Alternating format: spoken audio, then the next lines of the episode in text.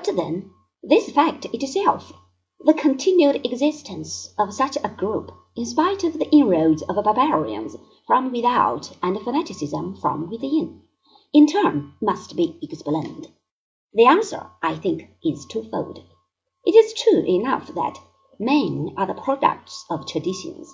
In the first instance, they are molded by the surroundings in which they grow up, and later, their way of life gains support from those traditions to which, either in full conscience or else in more or less blind obedience, they give their allegiance.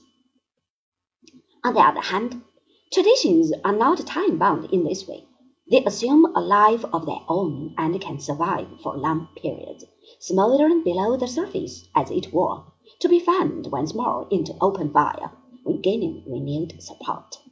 In some measure, the traditions of classical times survived in the precarious circumstances of the barbarian invasions, and in this way a man like Boethius could emerge.